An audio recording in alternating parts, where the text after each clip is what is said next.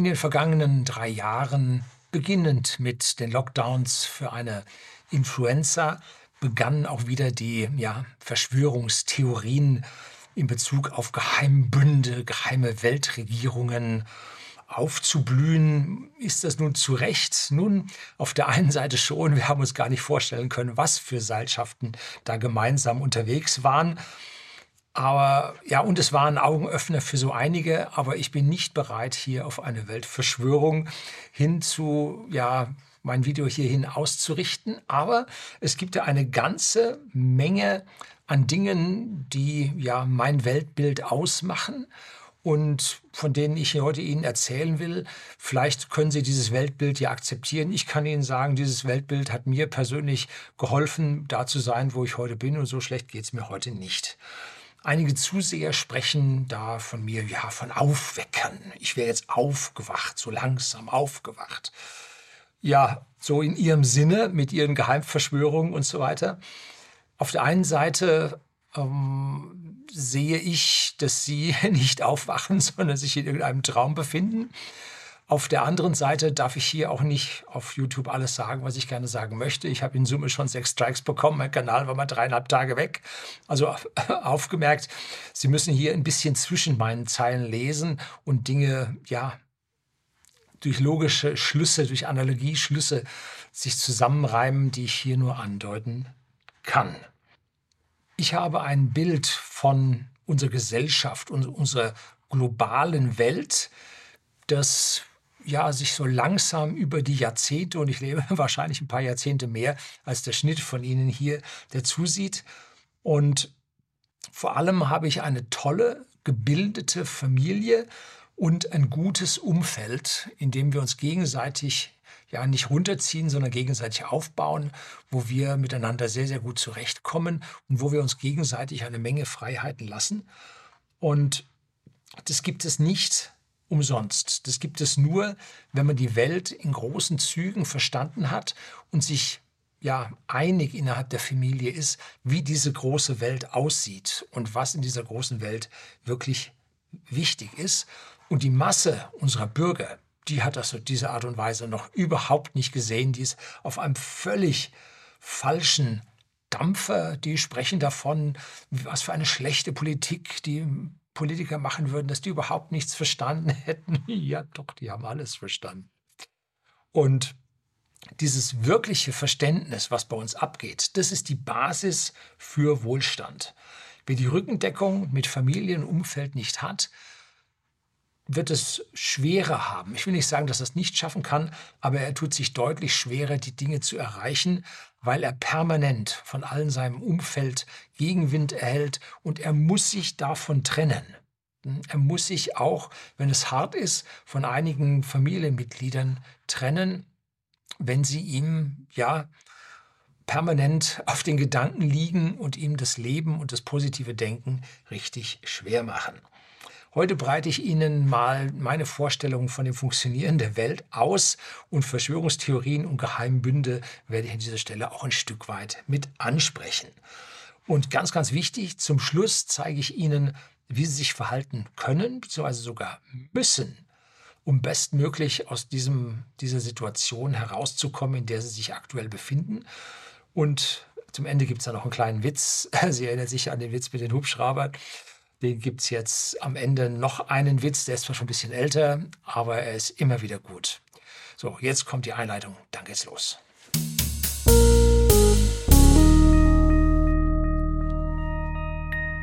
Guten Abend und herzlich willkommen im Unternehmerblog, kurz Unterblog genannt. Begleiten Sie mich auf meinem Lebensweg und lernen Sie die Geheimnisse der Gesellschaft und Wirtschaft kennen, die von Politik und Medien gerne verschwiegen werden. Und heute gibt es reichlich an diesen Geheimnissen, die vor allem von den Medien und der Politik verschwiegen werden. Heute sind wir im Kern von diesem kleinen Sprüchlein, was ich aufsage. Ja, und ob Sie mir nun glauben können wollen, wird sehr von ja, Ihrem ihre Verfestigung ihres aktuellen Glaubens abhängen. Da kommen wir dann drauf, sowohl religiös als auch weltlich. Was ist die gängige Theorie, die unsere Jugendlichen oder ein Großteil unserer Jugendlichen derzeit im Bann hält? Nun, diese Theorie wird von 66 bis 92 Prozent unserer rot-grünen oder rot-rot-grünen Medien, habe ich mal ein Video drüber gedreht, kriegen Sie hier einen Einsprungpunkt, wo also Umfragen innerhalb der Medien gemacht wurden, so interne Wahlen und da kam raus, die waren so zwei Drittel bis 92 Prozent waren die rot-rot-grün. Ja, ich möchte schon fast sagen, verseucht. Also eine ausgewogene Berichterstattung gibt es von dieser Seite nicht mehr. Und das ist das, woran die Jugend weitflächig glaubt, weil sie noch nicht so weit ist, diese Dinge zu hinterfragen. Die sagen zwar, oh, Boomer, und auch gleichzeitig hören sie dann, was ihnen da aus allen Kanälen gegenüber schallt, auch von ihren eigenen Leuten, die sie da auf YouTube abonniert haben. Äh, seien Sie da an der Stelle mal ein bisschen kritischer, auch mit Ihren eigenen Leuten. Das ist wichtig, ne? Und was wird dort gesagt? Die Reichen, die scheffeln die Milliarden und teilen nicht mit dem Bürger. Nur der Sozialismus ist die Lösung. So, das ist das große Mantra und ganz, ganz viele auch hier unten drunter, jede Menge Kommentare. Man hat den Sozialismus noch nie probiert. Doch, doch, überall und immer hat er, ist er gescheitert, hat er versagt. Ne? Und leider muss ich Ihnen den Zahn ziehen. Wer so denkt, hat leider unser gesamtes System nicht verstanden. Auch zentrale linke Planwirtschaft nicht. Hm? Betrachten wir mal so einen Millionär. So, ja, gibt es ja ein paar, ne? betrachten wir uns die. Der besitzt ein Vermögen von mindestens einer Milliarde. Sonst würde er nicht Milliardär heißen. Und wie lebt er? Nun, er lebt in einer fetten Villa, abgeschieden unter seinesgleichen, irgendwo, bevorzugt in wärmeren Gefilden, ja, irgendwo schön in Tropen am Wasser oder Subtropen, hat tolle Autos in der Garage, hat Bedienstete und gibt pro Jahr für seinen Lebensunterhalt, so Standardkonsum, eine Million aus. Ja, sagen wir nicht kleinlich. Das ist so das, was wir uns vorstellen unter einem Milliardär. Wobei bei diesen Ausgaben von der einen Million besondere Ausgaben nun für Ferrari, Privatjet, äh, Yacht, Zweitwähler und so weiter nicht enthalten sind. Die kommen da oben mit drauf. Mit einer Milliarde ist ein Privatjet drin, aber eine Yacht nicht. Das ist zu teuer. Ja, man muss mal gucken, was so Yachten vor allem im Unterhalt kosten. Ne? Die kosten eine Million pro Meter Länge pro Jahr. Das ist so ungefähr die Wartung, die man für so eine super Yacht aufbringen muss. Aber man kann ja im Sommer für ein paar Monate sich so ein Ding mieten. Kostet auch noch ein paar Millionen.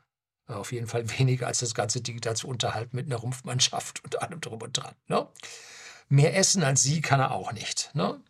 Er kann sich auf sein Steak noch Blattgold drauf machen. Wie war das mit dem Ribery? Nun gut, äh, der kann sich einen Drei-Sterne-Koch leisten, aber mehr Kleidung als Sie tragen kann er auch nicht. Ne? Ein Unterhemd und ein Hemd und das war's dann auch. Besser schlafen tut er vielleicht auch nicht. Und er kann sich durch seinen Personal Trainer etwas besser antreiben lassen, als dass Sie mit sich selber schaffen im Fitnessstudio. Und das muss er tun, damit er hier nicht verkommt oder irgendwo kugelig durch die Gegend rollt. Urlaub, Jetset, Okay, aber als Homo sapiens lebt er am Ende nicht anders als Sie auch. Geht gar nicht. Er hat zwar bessere Ärzte, die sich per Vorsorge um Sie kümmern können, aber das Elixier für ewiges Leben, da gut erforschen die dran, aber das haben sie noch nicht gefunden. So. Also, das ist jetzt die, das schnöde Leben eines Milliardärs. Ne? Was passiert mit dieser Million, die er jetzt so für seinen Standardkonsum ausgibt? Und was passiert mit den anderen Millionen, die er jetzt für Jet, Yacht und Villa ausgibt? Nun, dieses Geld fließt in den Kreislauf der Wirtschaft und zwar tutto completo. Ne? Ganz wichtig zu verstehen. Dieses Geld ist nicht bei Dagobert im Goldspeicher. Nein, das geht in die Wirtschaft zurück.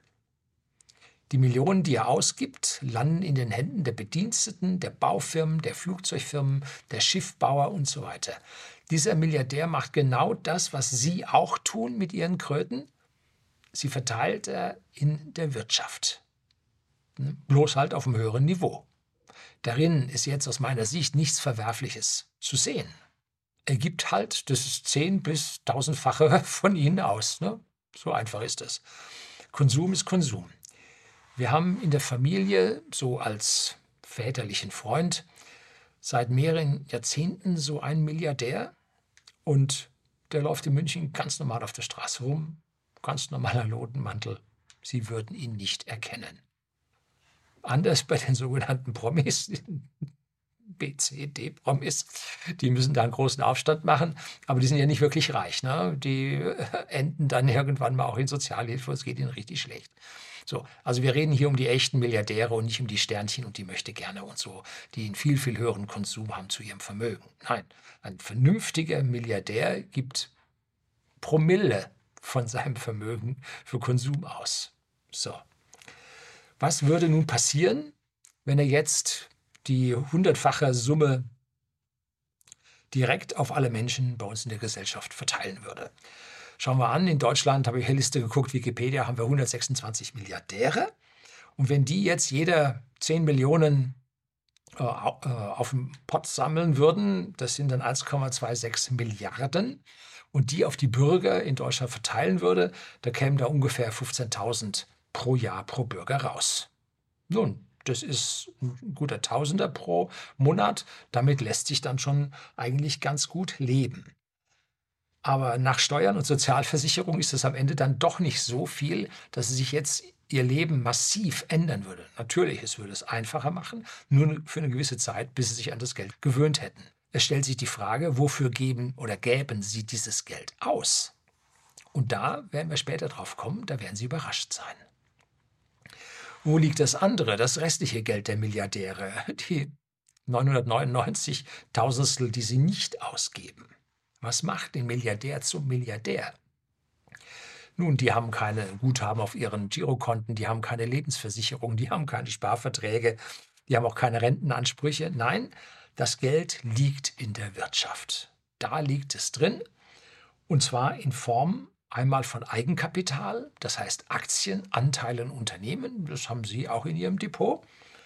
So Aktiengesellschaften wie Microsoft, Tesla, Amazon, dann in Form von direkten Beteiligungen an nicht börsengehandelten Unternehmen, so wie SpaceX von Elon Musk oder Blue Origin von Jeff Bezos.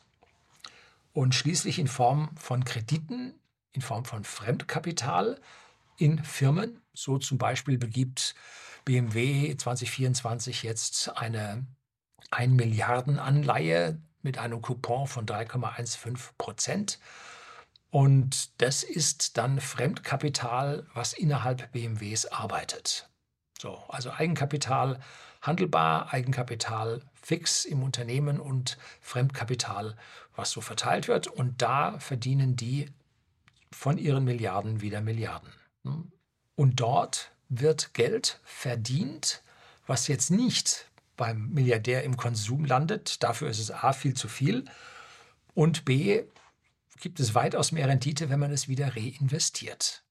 Also an dieser Stelle äh, steigen die Vermögen durch dieses Reinvestieren.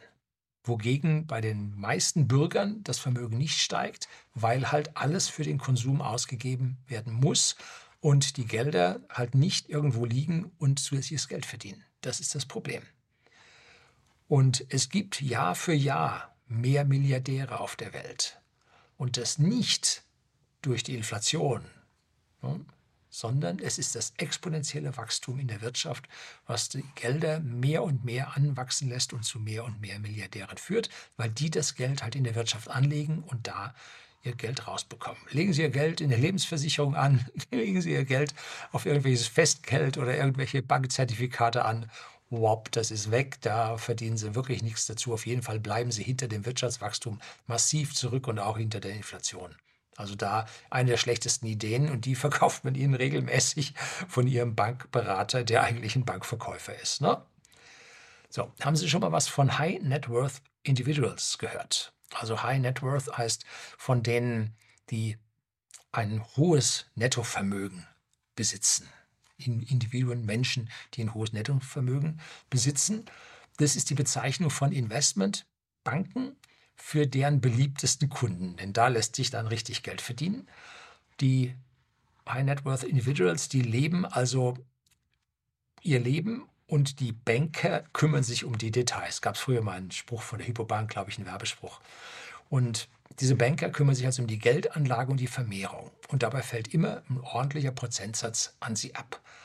Der Millionär Next Door, das ist auch noch so eine Bezeichnung, das ist ihr Nachbar, der tatsächlich Millionär ist. Sein Häusle im Vorort einer Großstadt ist massiv im Wert gestiegen, hat die Millionen überschritten und dazu hat er noch ein paar Lebensversicherungen und noch ein paar hunderttausend so in irgendwelchen Anlageformen. Das ist kein High Net Worth Individual. Das ist ein ganz normaler Millionär next door, weil er kein freies Vermögen hat, was man anlegen kann. Das ist, das Vermögen steckt vor allem monetär in irgendwelchen Lebensversicherungen und äh, Anleihen und, und, und. Und auf der anderen Seite in nicht beweglichen Immobilien. Und damit hat er kein Geld, was er jetzt stark gewinnbringend in der Wirtschaft arbeiten lassen kann. Er hat sich an dieser Stelle einem Invest hingegeben, der eine Weiterentwicklung zu einem High Net Worth Individual halt widerspricht. Das funktioniert nicht. Der interessante Wohlhabende beginnt erst mit einer Million an freiem, beweglichen Anle Anlagevermögen.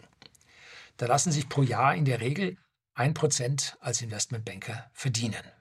Das sind dann 10.000 pro Jahr. Da braucht er dann ein paar Kunden für sein Gehalt und noch ein paar Kunden für die Bank und noch ein paar Kunden für den Staat. Und dann wird daraus ein Job und wird daraus ein lukratives Geschäft. Steigt nun die Anlagesumme auf 10 Millionen, dann werden die High Net Worth Individuals schon ein bisschen ja, pingeliger und äh, sparsamer. Und dann muss der Anlagesatz auf 0,5 Prozent sinken. Das sind dann immerhin noch 50.000 pro Kunde. Und da merkt man dann, das, was die Banken an Margen von den Kleinen nehmen, liegt vielleicht bei ja, 3, 4, 5 Prozent für die Geldanlage. Da bleibt nach Inflation nun nichts mehr über. Und je mehr Geld angelegt wird, umso mehr kommt der Wettbewerb zwischen Investmentbankern und den Wissenden auf und da gehen die Margen dann runter. Ne? Und dann ab einem gewissen Punkt werden diese Investmentbanker gar nicht mehr genommen, sondern man bildet oder man geht zu so Family Offices. Das sind spezielle Geldanlagefirmen, die für mehrere Kunden, Familien die Gelder anlegen. Und das jetzt also nicht innerhalb von Abteilungen und Banken, sondern in einer kleinen Firma mit ja, einer Handvoll Mitarbeitern, die sich darum kümmern, dass dieses Geld sich optimal vermehrt. Und wenn jetzt die Gelder innerhalb der Familien so richtig viel werden, dass da also dann irgendwann mal hunderte Millionen angelegt werden, dann beginnen diese Firmen eigene Family Offices zu bilden. Das heißt, nur für ihre eigene Firma, die haben ihr eigenes Invest Investment-Vehikel und das sind dann die Leute, die man eigentlich dann schon mit Ultra High Net Worth Individuals bezeichnet. Und die machen im Prinzip genau das, was Sie zu Hause mit Ihrem Depot machen. Und Sie persönlich zu Hause machen das nebenbei am Abend in Ihrer Freizeit. Und hier machen das Angestellte Fulltime. Und die müssen bei den, ja, diesen Ultra High Net Worth Individuals müssen die, ja, Report. Das sind ihre Vorgesetzten, das sind ihre Chefs, da müssen die Report geben. So, wie spielen Sie jetzt als Zuhörer hier rein. Wie beeinflusst Sie das? Ne? Ganz einfach. Diese Milliardäre stellen nun genau das her, was Sie haben wollen. Hm? Und die müssen sogar tatsächlich das anbieten, was die Welt haben will. Am Markt vorbei produzieren geht nicht. Sie müssen das herstellen und anbieten, wofür die Menschen bereit sind, sich bucklig zu arbeiten. Smartphones, Flachfernseher, Spielekonsole, Spielcomputer, Grafikkarten, Autos, gute Whiskyflaschen. Ne? Auf der anderen Seite müssen sie aber auch das herstellen, was die Menschen wirklich brauchen. Und zwar Nahrung, Kleidung, Hygiene, also wirklich die Basics. Und wenn es in die Krise geht, sind das genau die äh, Anlagen, die am meisten bringen. Braucht man immer. Nahrung und Kleidung. Kleidung, gut, kann man mal ein Jahr aussetzen. Die Schränke sind voll von den Leuten. Aber Nahrung, äh, Hygiene braucht man immer. Und dann braucht es noch die gesamte Infrastruktur für die Verteilung der Güter. Die braucht man auch immer. Und was hilft es Ihnen, wenn das Ding an irgendwo am Ende der Welt hergestellt wird und es gibt keine Unternehmen, die das jetzt zu Ihnen hinbringen können? Und wir von whisky.de, dem Versender hochwertigen Whiskys den privaten Endkunden in Deutschland und in Österreich und jetzt auch in den Niederlanden, Wir sind solche Verteiler. Wir stellen den Whisky nicht selber her, sondern wir beziehen den aus allen Herren Ländern der Welt und liefern ihn via Internetshop an den privaten Endkunden aus. Und wir sind diese Verteiler, die diesem Wünschen und dem Konsum der Bürger hier entgegenkommen und genau das tun, was die wollen. Wir versuchen nicht, das, was wir meinen, ihnen weiterzubringen. Nein, wir richten uns ganz nach dem Kunden und tun genau das, was der Kunde will. Nicht mehr und aber auch nicht weniger. Wir testen so einiges, ob es geht oder nicht. Hm? Wir haben es auch geschafft letztes Jahr. Was war die teuerste Flasche? 56.000 Euro für eine Flasche? Ja, haben wir geschafft. Hm? So, also es geht von ganz klein bis ganz groß. Klappt alles. Und dann gibt es Dinge, die sind zu groß für Einzelne, für einzelne Unternehmungen. Und dazu muss man sich dann zu Staaten zusammenschließen. Und die stellen dann Autostraßen, Wasserversorgung, Stromversorgung und so weiter her.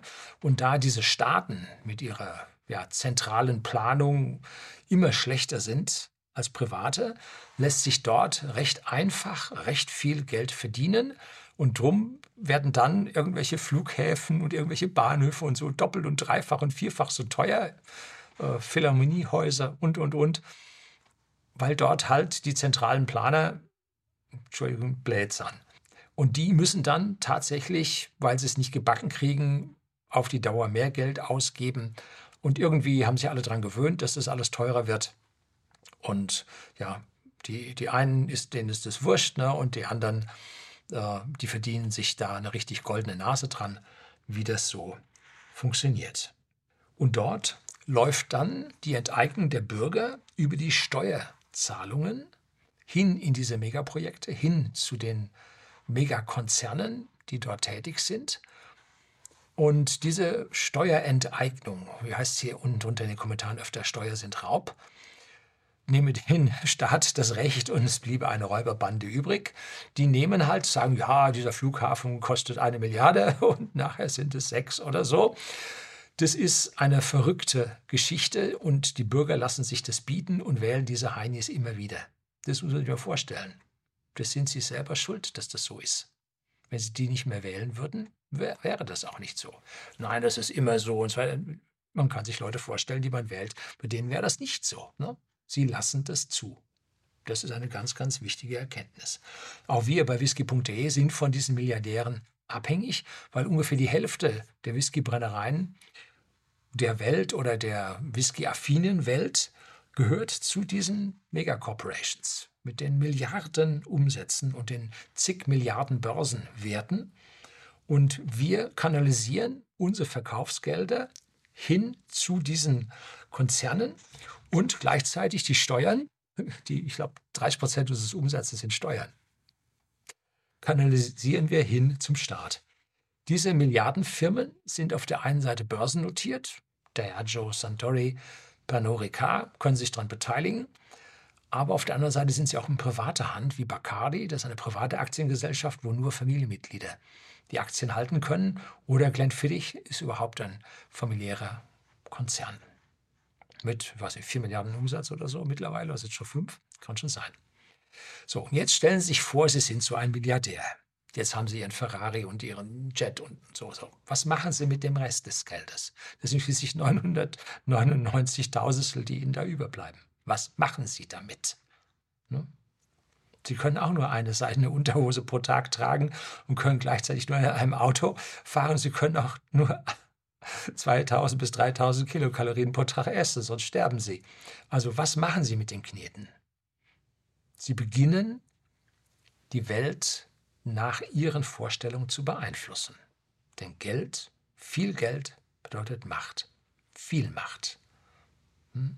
Das ist es. Sie gründen Stiftungen, lobbyieren bei Politikern und tun alles, um die Gesellschaft, so wie sie existiert, für ihre Gedanken, die sie haben, einzuspannen. Und damit, dass die Bürger glauben, nennt man die entsprechenden Beauftragten die Eliten. Die sind besser als sie, die wissen das besser als sie. Nee, wissen die nicht.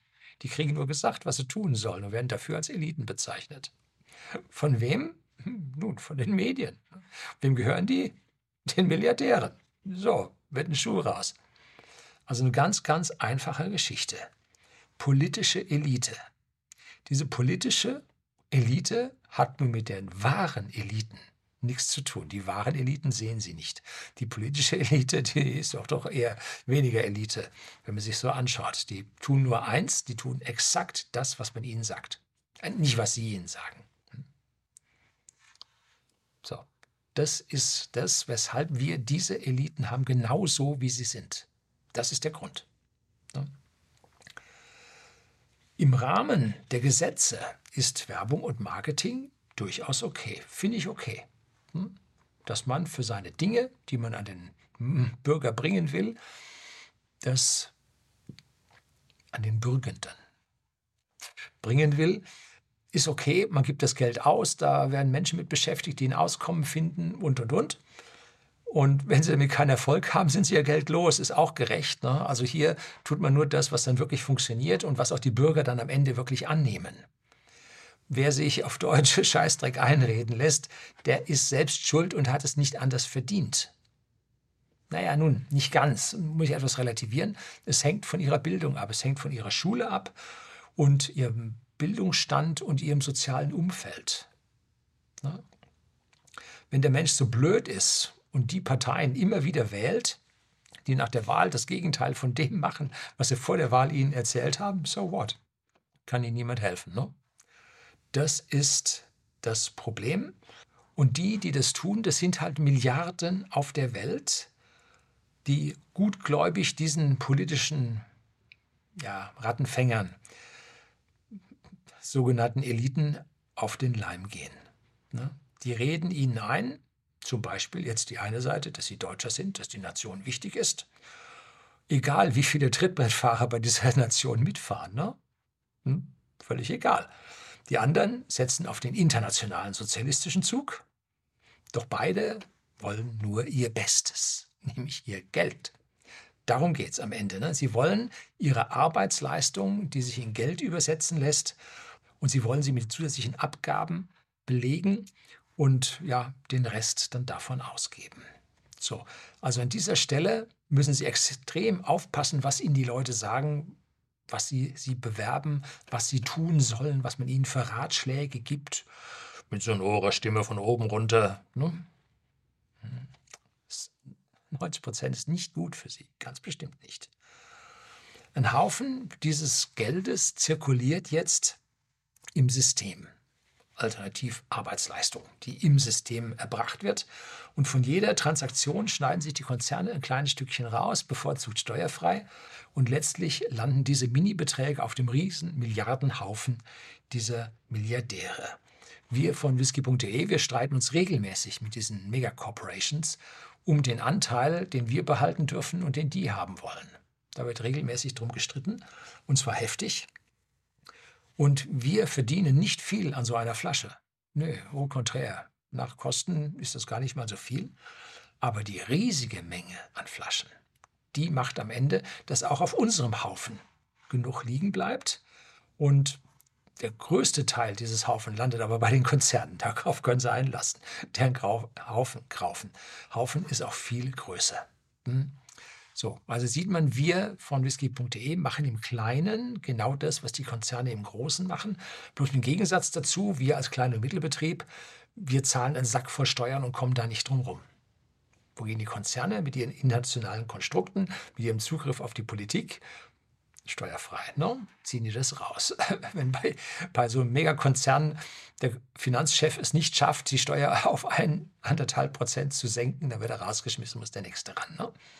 So, das ist das Problem, an dem wir leiden. Ne?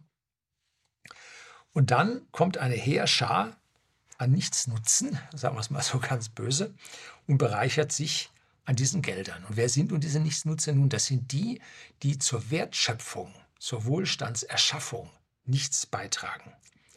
Und wen meine ich damit? Ich meine vor allem die Bürokratieverursacher.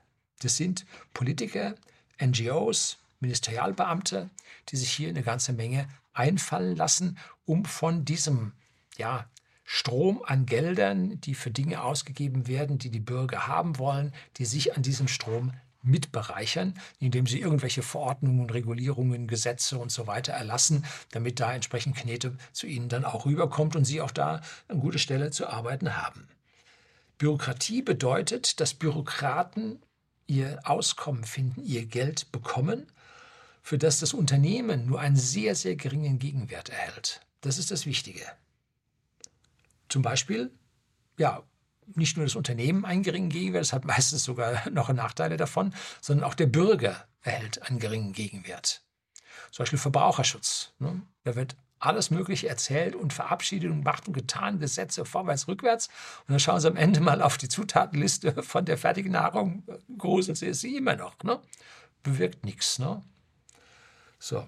Die Bürokratie hat einen gewaltigen Anteil sogar an der Inflation. Die schadet Ihnen als Verbraucher selbst. Sie verteuert die Produkte bei den Produzenten.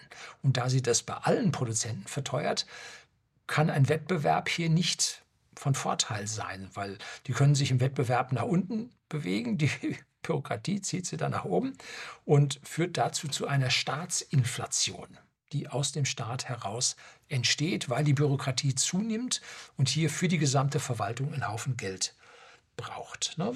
Und das entwertet nun das Vermögen der Bürger zusätzlich nochmal ganz, ganz langsam. Bürokratie wächst immer. Noch nie gibt es. Doch, es gab einmal einen kurzen Schritt zurück, vor 20 Jahren, glaube ich, war das in Neuseeland, wo sie da ihre ganzen bürokratischen Subs da rausgeschmissen haben. Aber mittlerweile wählen sie schon wieder rot und es geht schon wieder los in Neuseeland. Wie kann man so dumm sein? Ne? Man kann es nicht glauben. Und da die Bürokratie immer weiter wächst, wird es jetzt wichtig, bleibt sowohl den kleinen und Mittelunternehmen als auch den Konzernen und dem Bürger immer weniger von seiner Arbeitsleistung übrig. Das ist der Grund, warum bei uns das Wachstum nicht mehr anspringt. Weil immer mehr Bürokratie, immer mehr Verwaltung.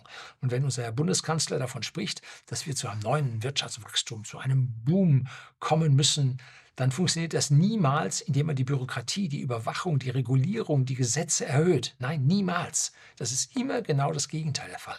Es müsste alles weg, dass viel weniger Geld in die Bürokratie fließt und dann würde das Wachstum wieder hochgehen.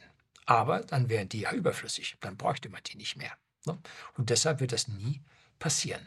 Wir haben parallel dazu eine technische Deflation, das heißt, alle technischen Güter werden billiger. Sehen wir seit vielen, vielen Jahrzehnten, wahrscheinlich seit Jahrhunderten. Und dadurch kommen wir auch zu einem exponentiellen Wachstum.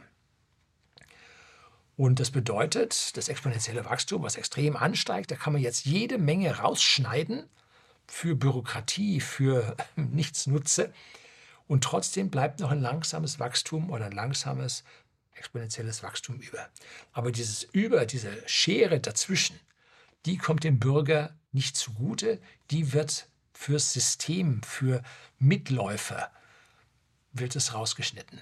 Das ist das Hauptproblem, warum wir unser exponentielles Wachstum nicht in unserem eigenen Geldbeutel wiederfinden. Sie müssen mehr und mehr mit Nichtproduktiven in der Gesellschaft teilen. Das ist das Problem.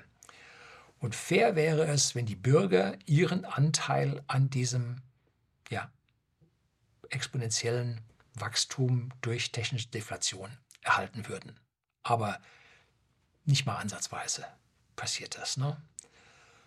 Und nein, nochmal, diese Gelder können die Milliardäre nicht verbrauchen. Nicht mal ansatzweise das, was ihnen überbleibt. Ne? Und wenn sie sich noch einen Jet und noch eine Yacht kaufen, so werden sie damit Menschen beschäftigen, die ihr Einkommen damit verdienen.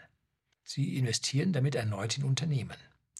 Wenn nun aber die Bürokratie immer weiter wächst, dann macht das wenig Sinn, bei uns diese Gelder da nochmal reinzutun, weil ja immer weniger übrig bleibt, weil ihre ernannten Eliten jetzt auf einmal gegen sie arbeiten und so viel Geld verbrauchen, dass am Ende für sie nichts überbleibt.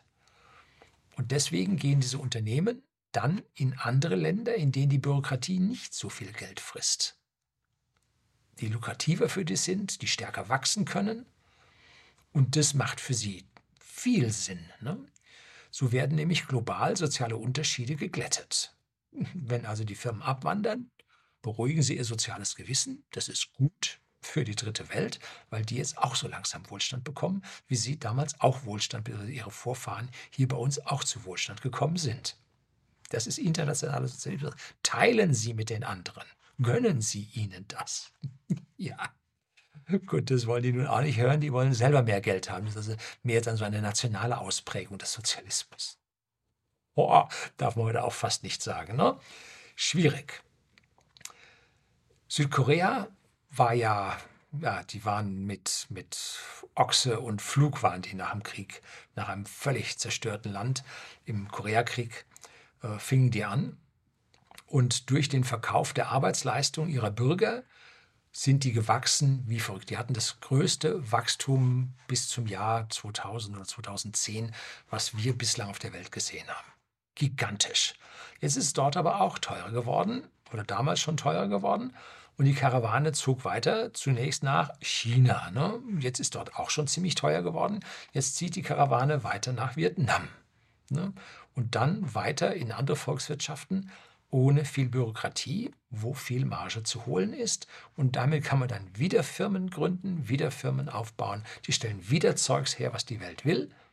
Und das ist im Prinzip der Kern des Kapitalismus, wie wir es sehen, bei dem sie nur eine einzige Mitwirkungschance haben, indem sie das kaufen, was man ihnen nicht einredet, sondern was sie wirklich haben wollen. Und das zu unterscheiden, ist wirklich schwierig. Was wird ihnen von Werbung und Marketing untergejubelt? Es gibt allerdings einen Lehrspruch im Marketing und Werbung, dass man ihnen nichts verkaufen kann, wofür sie nicht wenigstens mal ein bisschen den inneren Ansporn, Anreiz verspüren. Also man kann ihnen jetzt, man könnte mir zum Beispiel nie eine Zigarre oder eine Zigarette verkaufen, weil ich Rauchen nun so überhaupt, das ist das Gegenteil von dem, was ich als in irgendeiner Art und Weise erstrebenswert finde. Könnte man mir nicht unterbringen oder mir einen Verbrenner verkaufen. Brauche ich nicht. Ne? Können Sie mir schmackhaft machen mit Werbung, wie Sie wollen, viel rum, werde ich mir nicht kaufen. So, also Sie sehen, nur das, was die Leute wirklich wollen, kann man ihnen unterjubeln. Da müssen Sie sich sehr, sehr stark selbst befragen, was Sie wirklich wollen, ob das wirklich wichtig ist. Und dann schauen Sie sich mal an, was Sie so im letzten halben Jahr gekauft haben. Wie viel von dem Zeug verwenden Sie wirklich auf regulärer Basis? An wie viel erfreuen Sie sich wirklich und wie viel liegt schon in der Ecke und Sie verwenden es nicht? Ne? Da müssen Sie sehr, sehr kritisch zu sich selber sein, was Sie dort an dieser Stelle tun. Reifere bzw. verknöchertere Volkswirtschaften, verkalkte Volkswirtschaften wachsen immer schlechter, obwohl sie mit den Economy of Scales und dem, Wirtschaft, äh, dem technischen Fortschritt eigentlich schneller wachsen sollten. Und an den fleißigen Bürgern hängen traubenweise die Eliten. Also ich habe früher mal ein Video gedreht über die Zecken in der Gesellschaft. Da habe ich mir sagen lassen, dass Zecken also ein richtig rechtes Wort ist, das ich nicht verwenden soll. Also Sie wissen, was ich da an dieser Stelle meine. Und das sind Leute, die hängen da dran, ohne etwas zu produzieren. Und die sich einfach daran bereichern. Es geht noch schlimmer. Ne? Statt etwas sich dran zu hängen und hier Geld abzuziehen, können sie die Wertschöpfung empfindlich stören. Hm? Dass sie also anderen Leuten verhindern, dass die hier mehr Geld schaffen, an denen sie sich bereichern können, sondern dass sie praktisch am eigenen Ast auch noch mitsägen. Ne? Und dies ist der Startpunkt für Verschwörungstheorien. Ne? Das ist Startpunkt für die Satanisten oder so, oder wie die sich nennen. Ne? Eine Erklärung dafür, es gibt so durchgedrehte äh, Milliardäre, die das wohl äh, gerne machen. Ähm, fällt mir so Nero ein, Kaiser Nero, Brenner, Rombrenner. Ne? So die Sage oder die Legende besagt, er wurde gezündelt, damit Rom ein schönes Spektakel vom Brennen, damit Nero ein schönes Spektakel vom brennenden Rom hatte. Gut, ob da geschichtlich was dran ist, ich weiß es nicht. Eine andere Erklärung, viel logischer, liegt viel näher, wenn man einen gefährlichen Konkurrenten zu Fall bringen will. Dann kann man sich in seinem Homeland besser positionieren. Was fällt Ihnen da ein? Gaspipeline versus LNG. Hm? Da kann man also richtig abwracken und kann sein eigenes Land in den Vordergrund schieben, beziehungsweise das Land, in dem man die meisten oder lukrativsten Firmen hat. Das bringt man dann voran. Es geht ja nicht um die Länder, es geht um die Firmen. Also wenn Sie irgendein Land verteufeln, um die geht es nicht. Es geht um die Leute, die das machen. Ne? In den normalen Ländern, dort unten auf der Ebene, wo Sie sind, lauter vernünftige Menschen. Auch in den USA, lauter vernünftige Menschen. Auch in China. Überall lauter vernünftige Menschen. Ne? Man redet die nur ein, das wären die, die Bösen, die Bösen. Ne? Das sind Milliardäre, die im Prinzip auf maximale Vermögenszuwachs hier in der Welt agieren und beeinflussen. Oder Kernkraftwerke gegenüber Stromimporte. Ja. Also da gibt es hunderte an Beispielen, wo man sinnvolles Abwracken betreiben kann, damit andere Leute hier nach vorne kommen. Die Reihenfolge, die da normalerweise passiert ist, man übernimmt einen Konkurrenten, zum Beispiel den Roboterhersteller KUKA, wird von China übernommen. Dabei wird das Know-how übernommen, weil die Firma gehört einem Jahr und dann teilt man dieses Know-how in dem gesamten Konzern und die anderen Firmen finden sich halt zufällig im Ausland. Ne? woanders in anderen Volkswirtschaften, wo man mehr Geld verdienen kann. Und damit wächst es im Ausland stärker als im Inneren. Und die übernommene Firma hat immer weniger, ja, soll ich das ausdrücken, immer weniger Chancen gegen den eigenen Konkurrenten im Konzern ja, weiterzukommen. Dann sieht man, okay, die Firma läuft nicht mehr so gut, fährt man jetzt langsam mal runter. Ne? Und das hat vor allem den Grund, weil ja hier die Bürokratie so hoch ist und die Gewinne dabei nicht so hoch ausfallen können. Und die Gewinne gehen dann irgendwann Richtung Null und dann lässt man irgendwann das Firma fallen. Zum Beispiel unsere Automobilzulieferer, die haben also Firmen dann im östlichen europäischen Raum gebaut. Die eigenen Firmen im Inland haben sie nicht weiter ausstaffiert. Und zwar jetzt nicht die primären Zulieferer, die Systemlieferanten, sondern eine Stufe drunter. Und dann hat man diese Firmen nicht in einer äh, Konzernstruktur aufgebaut, sondern man hat sie parallel laufen lassen. So. Und wenn man sie parallel laufen lässt, kann man den Einzelnen mit anderen pleite gehen lassen. Ich glaube, im Konzern geht es auch. Muss man ein bisschen rechtlich ein paar Dinge aufpassen, dass das auch funktioniert. Und so gehen jetzt bei uns einige Automobilzulieferer pleite und weiterhin wird aus dem Ausland beliefert. Jetzt zieht sich das also in die Länder mit der höheren Wertschöpfung rüber. Die unangenehme Wahrheit für Sie das sind nicht böse Ausländer, wie die Nationalisten behaupten. Das sind auch nicht die bösen Kapitalisten, wie die Sozialisten das anprangern. Es sind einfach nur blöde Bürger, die zu leichtgläubig sind und sich völligen Schwachsinn aufreden lassen und ihr Kreuzchen immer wieder bei denen machen, die sie grundsätzlich enttäuscht haben. Wie leichtgläubig kann man sein? Wie blöd kann man sein? Und zwar von allen Seiten lassen die sich beschwatzen von Werbung, Marketing, Medien, sehr gerne, NGOs, das sind die Guten, dann Eliten, also Pseudo-Eliten, Gutmenschen, Politiker, Militärs, alle. Ne? Davon lassen sie sich beeinflussen. Was ein Unsinn, was ein Unsinn. Das sollten Sie längst drüber stehen, das sollten Sie verstanden haben. Ohne Ausnahme Unsinn. Und über die freiwilligen Ausgaben, die Sie jetzt hier über diese Anreizsysteme machen, werden auf einmal Zwänge. GEZ. Früher haben sie den Fernseher abschaffen können, mussten sie nicht bezahlen. Heute ist ein Zwang, ob sie einen haben oder nicht. Ne? Zwangsversicherung, die man haben muss. CO2-Abgaben, die mehr und mehr steigen. Heizungswechsel, der ansteht.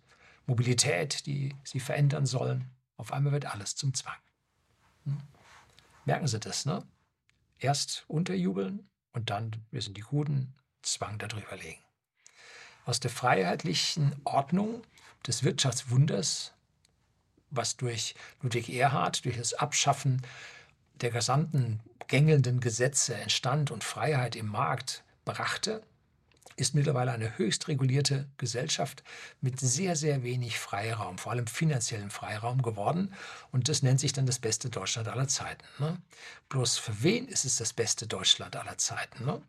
Das versagende Bildungssystem, Medien sind auch Bildung, fördert dagegen einen neuen Glauben. An den guten Sozialismus, das ist der Himmel, an das böse CO2, das ist die Hölle, an mehr Waffen für den Frieden, und so weiter. Denken Sie sich was aus. Ne? Überall finden Sie solche völligen Dinge, die ja am Rad drehen, das, also ein halbwegs aufgeweckter Mensch das merkt. Ne? Und jemand, der im Bildungssystem versagt hat, der wird solche Sachen dann glauben. Ne? Und die Eliten tun genau das, was sie sollen. Das sind keine schlechten Politiker oder Politiker, die nichts verstanden haben. Da müssen sie mal aufwachen. Das sind Politiker, die genau das tun, was man ihnen gesagt hat. Wie kann in Frankreich ein völlig unbekannter Politiker, Emmanuel Macron, zum Präsidenten werden? Den haben sie irgendwo aus dem Hut gezogen Elite-Absolvent, dann haben alle Medien ihn gleichzeitig nach oben gehievt und nachher haben die Leute ihn gewählt. Das ist Massenbeeinflussung par excellence. So ist es geworden. Ne? Mittlerweile sehr, sehr schlechte. Das ist bei jedem französischen Präsidenten gewesen. Hollande war zum Schluss bei 12 Prozent oder so, ne? Zustimmung. Und jetzt bei Macron, der Stern verblasst, es geht ganz schön abwärts. Ne? Einige Leute glücklicherweise merken, dass die das tun, was sie sollen und nicht das tun, was wir wollen. Ne? Und so ist die Ampel jetzt bei den Wahlumfragen schon zwischen, je nach dem Institut, zwischen drei und fünf Prozent unter der Mehrheit. Ne? Also sie haben schon, wie heißt es so schön, verschissen. Und die Chance, dass sie da wieder hochkommen, hm, da müssen sie schon, ja, so in einem Jahr müssen sie anfangen, mal schön Wetter zu machen, ne? damit der Bürger sich da wieder einlullen lässt. Ne? Wir werden es sehen.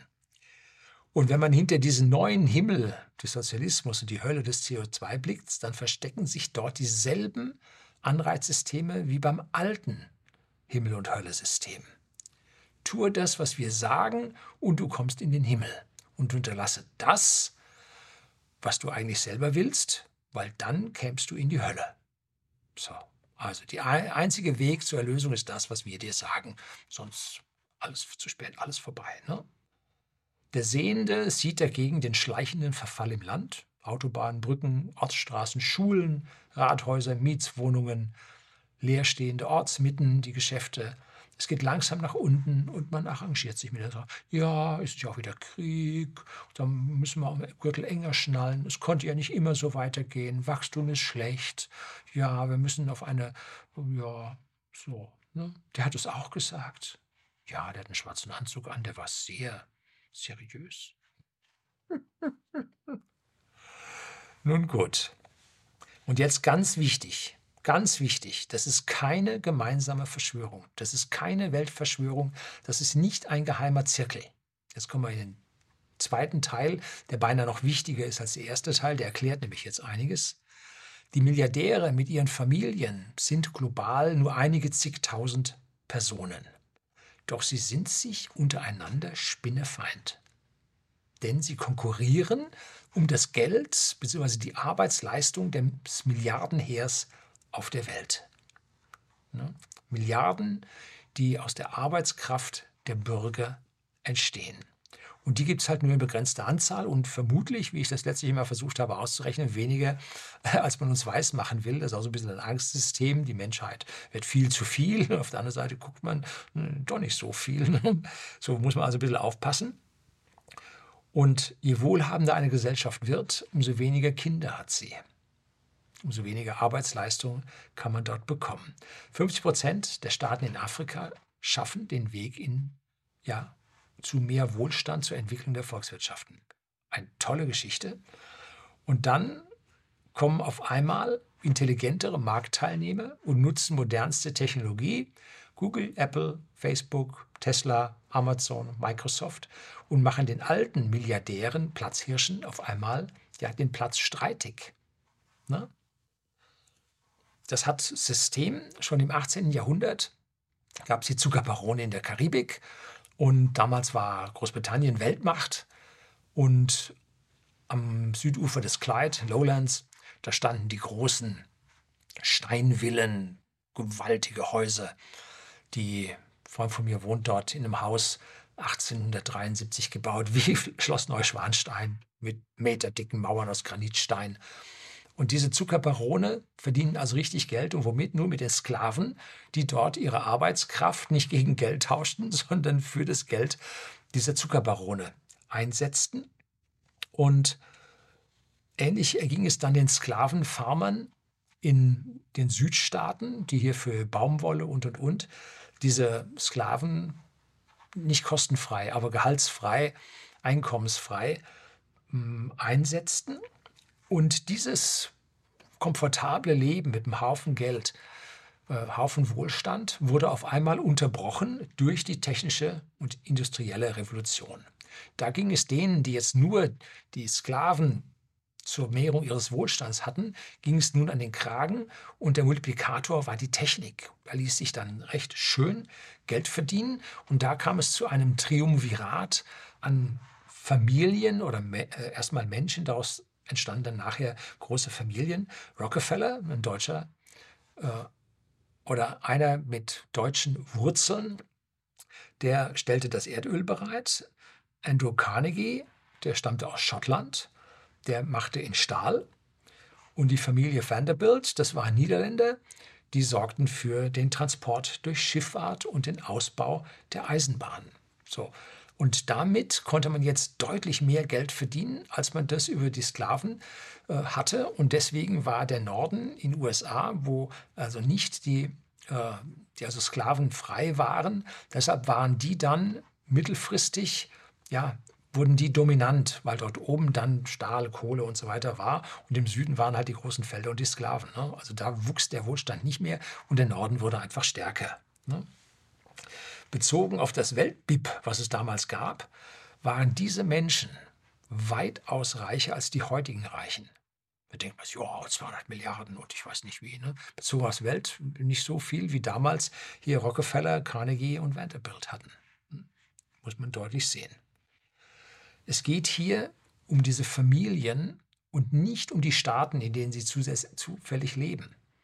Das waren Deutsche, Niederländer, Schotten, lebten in den USA.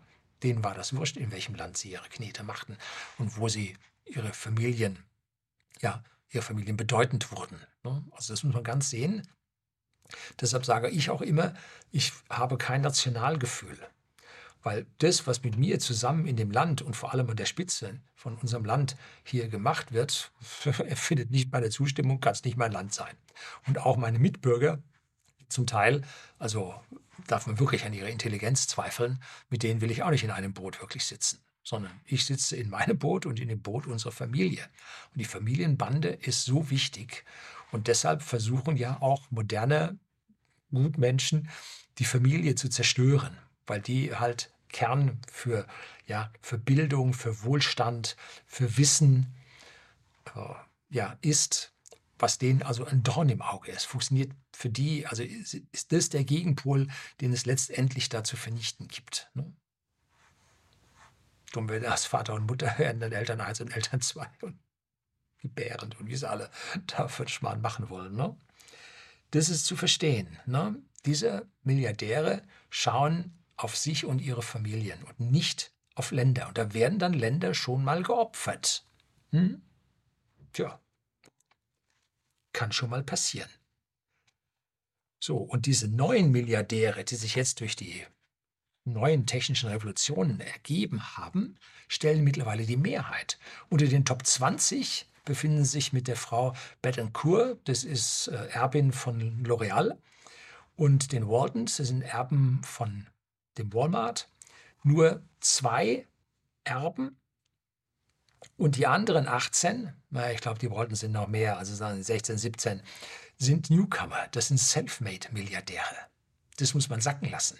Die sind zwar gut situiert, aufgewachsen, so wie Bill Gates zum Beispiel, aber so richtige Milliarden, zig und hundert Milliarden wurden erst später gescheffelt. Ne? Das sind Selfmade-Milliardäre, die über die technische Entwicklung, über die äh, IT hier an dieser Stelle reich geworden sind. So wie die äh, Rockefeller, Vanderbilts, äh, Carnegies die Zuckerbarone abgelöst haben, deren Namen wir schon gar nicht mehr kennen, so lösen diese nun die Alten ab, hm?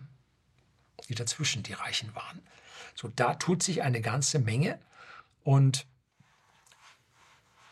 sowohl diese alten Gruppierungen denen man hier Weltverschwörungen nachsagt und so, ne, haben die Jungen auch ihre Ideen, die sie knallhart durchsetzen. Keine Frage. Und dann gibt es noch was ganz Neues, die Raids, die Überfälle auf die Gesellschaft, wo sich nun eine Branche bestehend aus mehreren äh, Interessenten nun zusammentut und jetzt, ich sage mal, ein Land oder eine Region überfällt. Und zwar zum Vorteil von dieser, ich sage mal im groben Industrie, auch wenn sie jetzt vielleicht nicht irgendwelche Maschinen herstellt, aber es gibt auch eine Pharmaindustrie, eine Finanzindustrie, also so eine Industrie, um zu Nachteil anderer, sogar vielleicht zum Nachteil sogar aller. Kleines Beispiel, 2007, 2008 die Finanzkrise.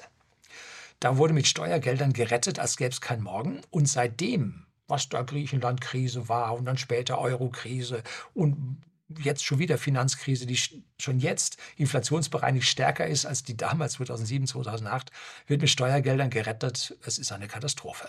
Dieses Geld geht komplett in die Finanzindustrie. Das ist die, der größte Raubzug aller Zeiten, hatte Marc Friedrich ein Buch drüber geschrieben. So, oder 2009, 2010, relativ kleines Ding, soll es Ihnen nur zeigen, und zwar die Abwrackprämie bei uns, die Dieselabwrackprämie. Und das wurde von Gewerkschaften und Automobilindustrie gemeinsam gestartet und brachte Steuergelder für die Automobilindustrie. Von denen blieben nur 28 Prozent von den Subventionen blieben im Land. Der Rest war Kollateralschaden, ging ins Ausland. Am meisten profitiert hat Südkorea. Hm? Bei der E-Auto-Förderung erst 2000 Euro, dann 4000 Euro, irgendwann 6000 Euro. Zog jetzt, war geplant, die deutsche Automobilindustrie hier zu fördern. Und wo ging es hin? Asien, weil uns es nicht gebacken bekommen haben. Ne? Katastrophe. Auch hier wieder Kollateralschaden nach außen.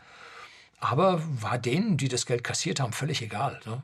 Hauptsache, wir kriegen unsere Milliarden, dass dann noch zig Milliarden ins Ausland wandern. So nach Dänemark mit dem BAFA-Karussell. Googeln Sie mal den Begriff. Beim Stefan Möller von Nextmove finden Sie also da ein sehr schön, schönes Video dazu von dem BAFA-Karussell oder sogar mehrere. Oder 2015 bis aktuell die Flüchtlingskrise. Hm, wo gingen da die Steuergelder hin? Nee, nicht zu den Flüchtlingen. Das Geld ist, ist zwar was, aber ist in, von der Summe her ist es dann fast vernachlässigbar, sondern es geht zu den Sozialtransferspediteuren, so nenne ich die. Das sind diese ganzen Sozialwissenschaftler, die auf ihren Posten sitzen, die Gelder verteilen, die geschäftig und wichtig sind. Und das ist etwas, wo die Gelder tatsächlich in andere Richtungen gegangen wird und der Ärger der Bevölkerung sich auf die Falschen richtet. Ne, da ist nicht das große Geld. Das große Geld ist an einer anderen Stelle. Sehen Sie nicht. Ne? Müssen Sie aufpassen. Und dann im Schatten von denen hat jetzt vom Berliner Etat, vom Land Berlin, also von der Stadt Berlin, Bundesland Berlin, gehen 5,7 Prozent des Etats in die Polizei. Die rüsten gerade, hier Riot Control rüsten die also ganz schön heftig auf. Äh, kriegt man gar nicht so mit. Und das ist im Rahmen jetzt, ja, von der Flüchtlingskrise hat sich dort jetzt auch ein entsprechendes Ding aufgebaut, wo das Geld verschoben wird. Oder von 2020 bis 2022 die politischen Lockdowns wegen einer Influenza. Hm? Da gingen Steuergelder für die Pharmaindustrie drauf. Man redet von über 400 Milliarden, die den deutschen Staat das gekostet hat. Also nicht den deutschen Staat, sondern Sie und mich mit ihren Steuern und unsere Kinder mit den Schulden, die sie da aufgehalst bekommen haben.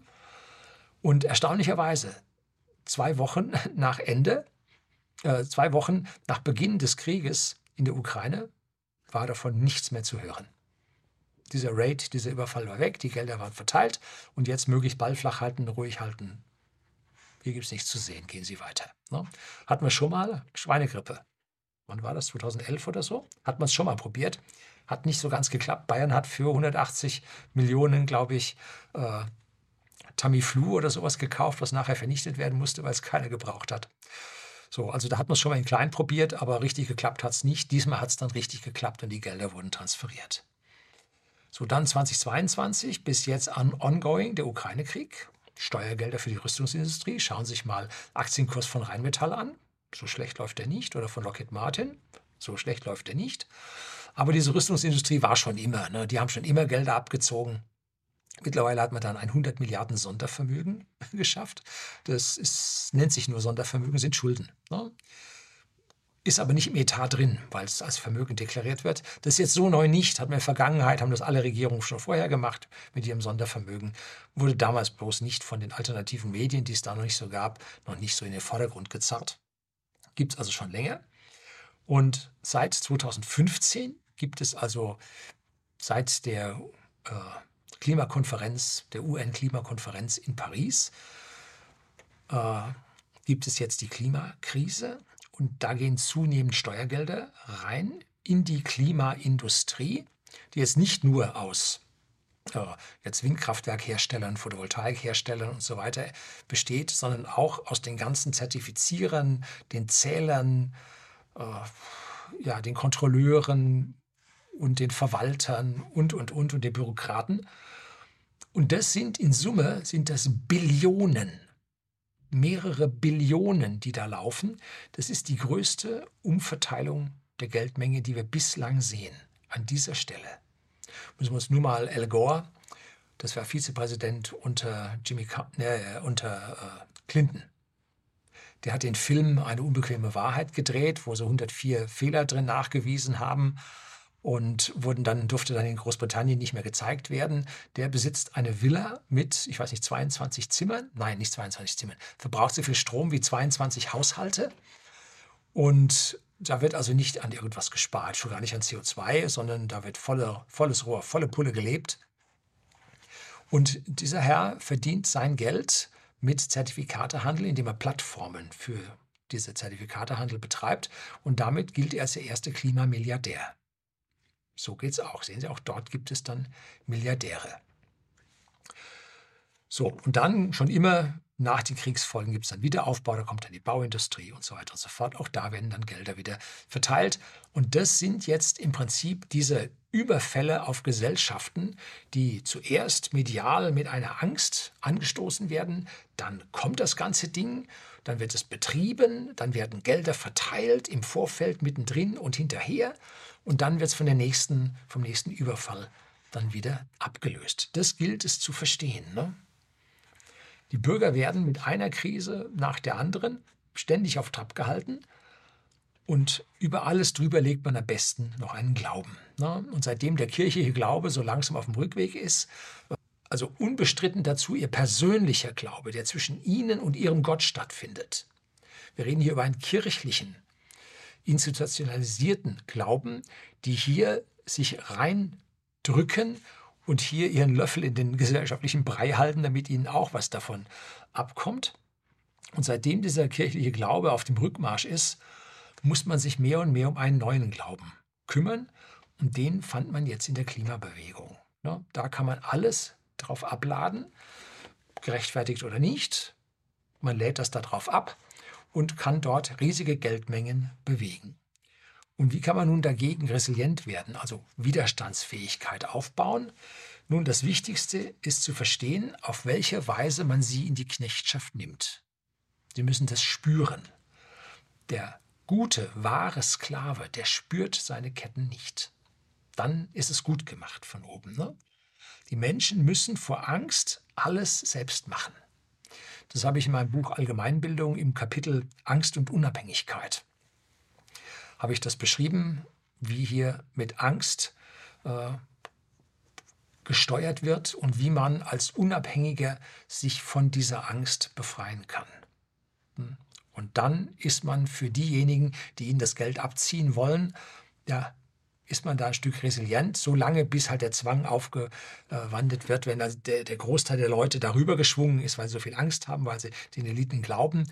Und dann sagt man, jetzt kann man da auch Gesetze drauf machen und dann müssen alle anderen Bürger auch noch mitgehen, müssen sie auch mitmachen. Ne? So, sie müssen ihre Angst überwinden. Und wer macht ihnen am meisten Angst? Wir müssen gucken, wo ist die Stelle, die ihnen am meisten Angst macht? Nun, diese Stelle sind die Medien.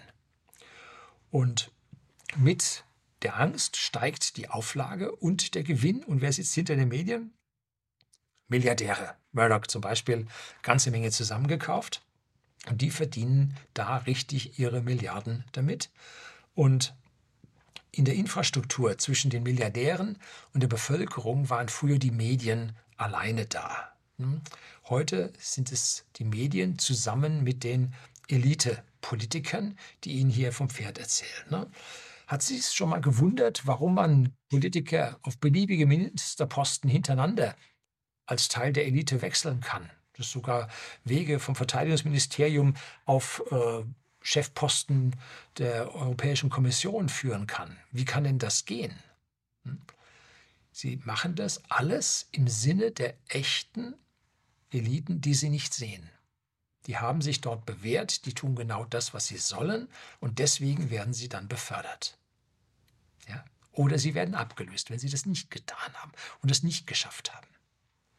Diese Politiker müssen nichts entscheiden. Die erhalten von ihren NGOs und von anderen Lobbyisten ihre vorformulierten Dinge, die dann dort nur noch verlautbart werden.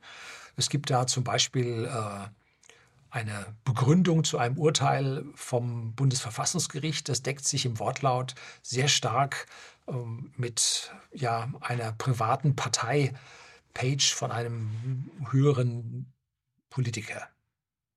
Also erstaunlich, äh, was dort stimmt. Oder Gesetze wurden für die Finanzindustrie, wurden von der Finanzindustrie selber geschrieben.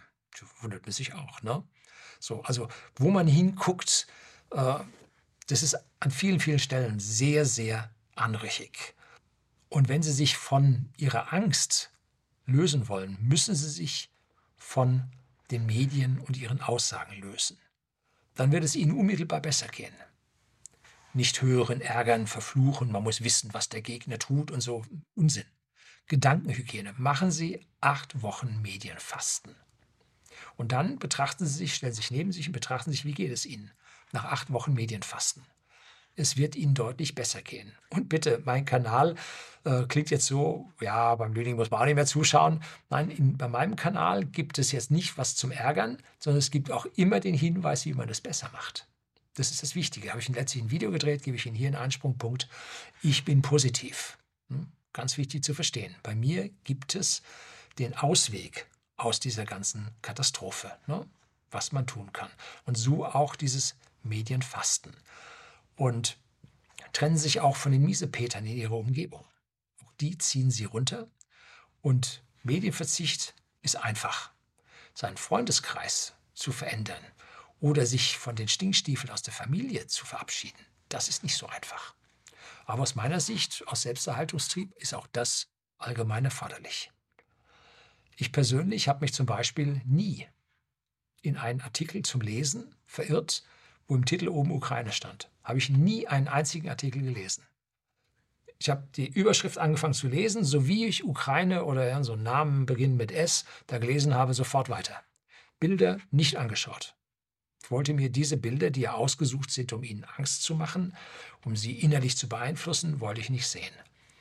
Und ich wollte das auf gar keinen Fall lesen. deshalb dränge ich das weg es ist hier eine Medienfasten auf dieser Stelle und dieses Ding läuft über ein Jahr und wirklich wissen tue ich nicht. Ich weiß von ferne, müssen wir Daniele Ganser sich anschauen, was der Historiker dazu zu sagen hat, vor allem über die Vorgänge 2014, 2015 oder beim Chaos Computer Club über Schlägereien in Parlamenten. Hervorragendes Video von 2015 oder so. Da wenn Sie das gehört haben, wissen Sie genau, Sie müssen sich über nichts dort weiter informieren. Ähm, Sie können sowieso da an der Stelle nichts machen. Sie sollen ja nur so weit beeinflusst werden, dass Sie da von den Eliten äh, das, was die tun, dann als gut heißen. Ne? Also an der Stelle müssen Sie gar nichts tun, sollten Sie weglassen. Es herrscht nicht nur dort Krieg, es herrscht auch Krieg zwischen den Reichen, und zwar ein Verdrängungswettbewerb um das Geld der Milliarden Bürger, die da sind. Und was meinen Sie, warum Elon Musk in den Medien so viel Gegenwind bekommt? Nun, mit dem Kauf und der Befreiung von Twitter und der Veröffentlichung der Twitter-Files, die hier in Deutschland nun überhaupt nicht in die Oberfläche kommen. In den USA ist die Hölle los. Damit hat Elon Musk nun den rot-rot-grünen Medien ihre Spielwiese, ihre ja, geschützte Spielwiese vor Widerrede geschützten Spielwiese entzogen und damit ja diese Deutungshoheit in den Medien einfach reduziert und ihnen einen schweren Schlag versetzt. Und deswegen sind alle gegen Elon Musk. Der mag ein exzentrischer Mensch sein, gar keine Frage. Ne? Der hat Ideen, die hat andere, andere keine.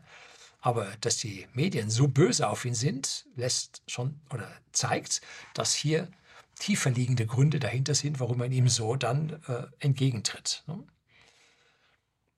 Jetzt müssen sie halt andere Wege gehen. Und vielen Reichen ist gemein, dass sie die Menschen in eine Art Sozialismus zwingen wollen. Nun, der Elon Musk braucht die Reichen, die entweder mit seinem Raumschiff mitfliegen oder die die teuren Tesla kaufen oder die die teuren Solarsachen sich dort zulegen, die teuren Hausakkus zulegen. Der Elon Musk braucht die Reichen. Und die anderen wollen die Leute da in den Sozialismus hineindrücken, in eine Art. Nun, die einen sagen, damit kann man den Aufstieg aus den unteren Rängen da behindern zu den Milliardären, die sind dann einzeln da oben. Nee, die Pipeline nach oben ist streng gefüllt, da braucht man unten nichts gegen tun. Nein, es geht eher um die Beherrschung der Massen, wenn jetzt das, was sie mit ihren Überfällen auf die Gesellschaft zum Melken des Geldes, was sie dort übertrieben haben, dass sie dort die Massen dann beherrschen können, so wie wir sehen, dass jetzt 5,7 Prozent des Berliner Etats in die Polizei fließt. Das hat schon was. Äh, man hat hier mit dem ja, Geldtransfer zu den Sozialtransferspediteuren übertrieben und das rächt sich jetzt. Ne? So. Und da, um die Massen zu beherrschen, braucht man jetzt Mittel und Wege und das ist halt schwierig. Jetzt haben die Bürokraten und die Scheinarbeiter bei uns nun ein wirklich ja, Übermaß angenommen, dass der volkswirtschaftliche Zugewinn minimal ist. Ne? Und es bleiben vielleicht jetzt 15 Prozent über, die den Karren noch ziehen.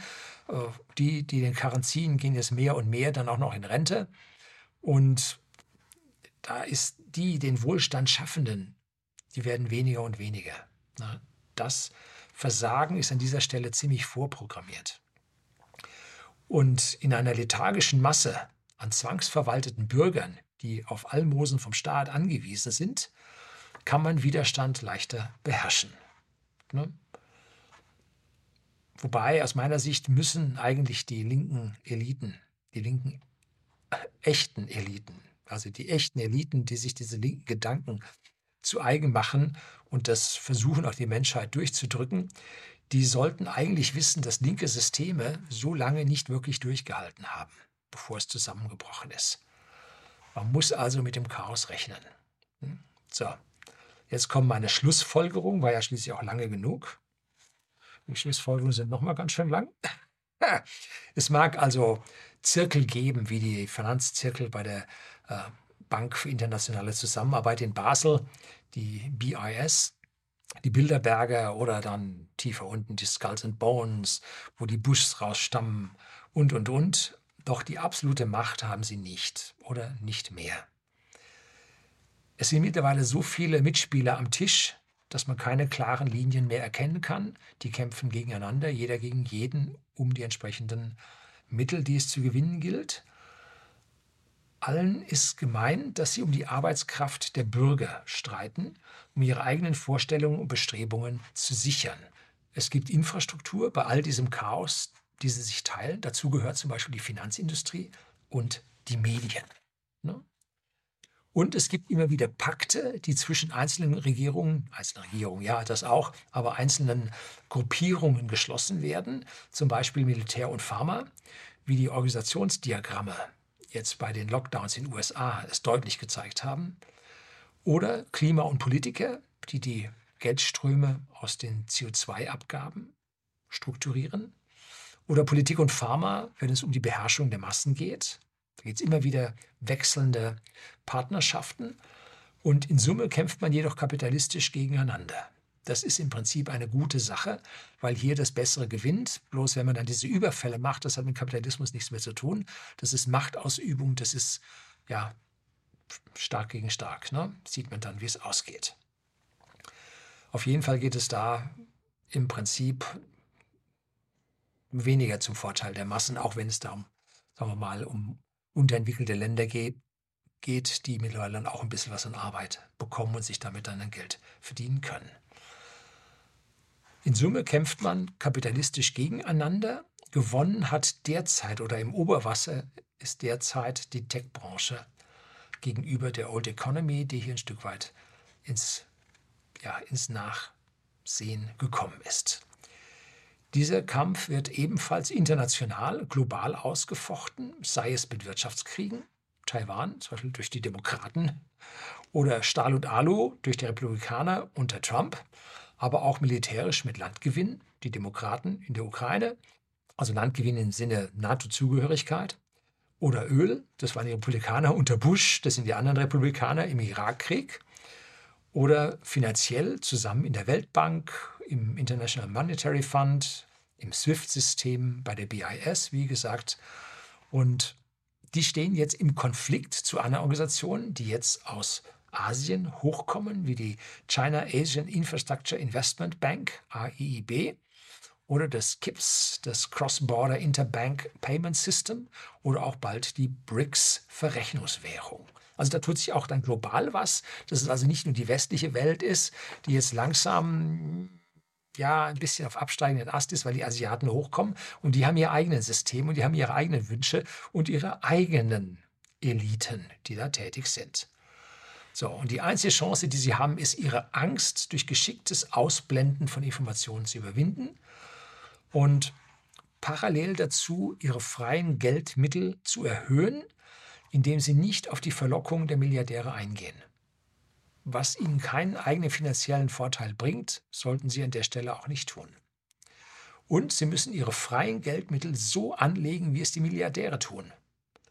Das hat nichts mit der Förderung von bösem Kapitalismus zu tun oder Sozialismus schädlichen Dingen, die man auf keinen Fall unterstützen darf, sondern das ist die reine Selbstverteidigung. Die steht ihnen zu, das dürfen sie tun, das ist einwandfrei, ethisch einwandfrei. Und sie sollten ihren offiziellen Glauben, also ihren Staatsglauben, ihre Religiosität, nicht Religiosität, ihre doch Religiosität an die Religionen, nicht an ihren persönlichen Gott, verlieren, egal an wen oder was sie glauben. Sie dürfen nicht an die institutionalisierten Glauben denken. Wenn man hört, was da beim Dalai Lama in der Vergangenheit los war,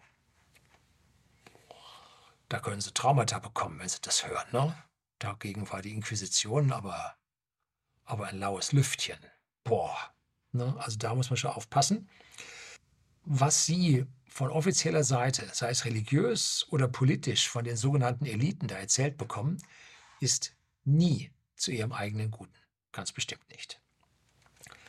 In der Vergangenheit hat die katholische Kirche die Menschen bis zum Tod in Arbeit und Schuften für den Klerus verhaftet. Ne?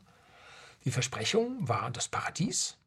Ne? Selbstmord war verboten, wenn man es nun überhaupt nicht mehr ausgehalten hat, denn dann gibt es kein Paradies, darf sich nicht selber umbringen. Ne?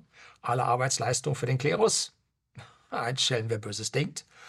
Und es war eine Pein. Ne? Es war die geistige Pest des Mittelalters. Ne? Heute sind die Verfahren subtiler geworden. Und die Menschen glauben sie schon wieder. Ne? Wie verrückt ist das?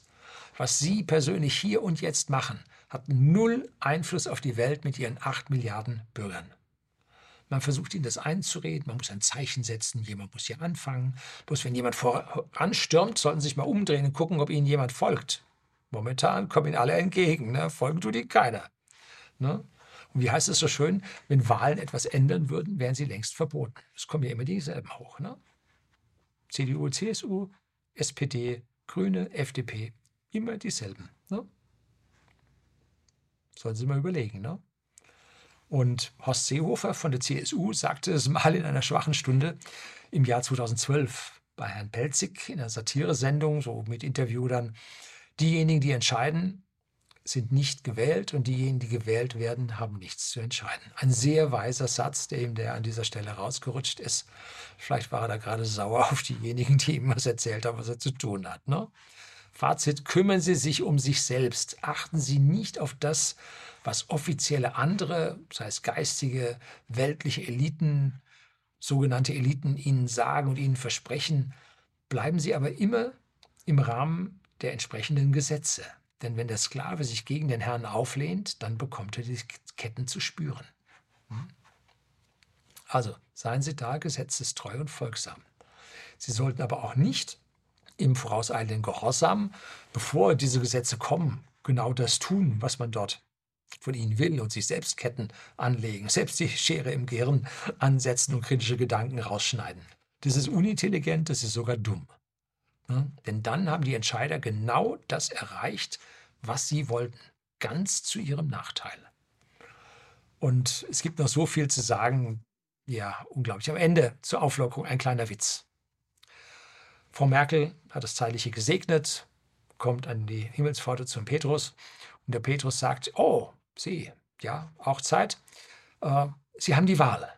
Schauen Sie sich mal hier den Himmel an Schaut sie da rein, liegen die Leute auf den Wolken, rufen Hosianna und alles cool und ruhig. Und sagt er, und wir schauen uns aber noch die Hölle an. Fahren es runter, schauen sich die Hölle an. Und da Golfplatz und super, alles läuft, Drinks werden gereicht, die Stimmung ist gut. Jo. Und dann, ja, Sie haben die Wahl, morgen früh treffen wir uns wieder und dann entscheiden Sie. Und dann überlegt sie sich, naja, da oben war gar nicht so schlecht, aber unten, da geht's ab, ne? das ist ganz toll. Ne? So, dann kommt sie zum Petrus hin und sagt, also, ich wähle dann doch lieber unten. Und dann sagt Petrus, okay, bringt sie runter und dann kommen sie da unten hin, die stehen bis zur Hüfte in der Scheiße und Feuer und Peitsche und alles. Und sagt sie, ja, was? War doch so schön. Ja, gestern war vor der Wahl, heute ist nach der Wahl. Das soll es gewesen sein. Herzlichen Dank fürs Zuschauen.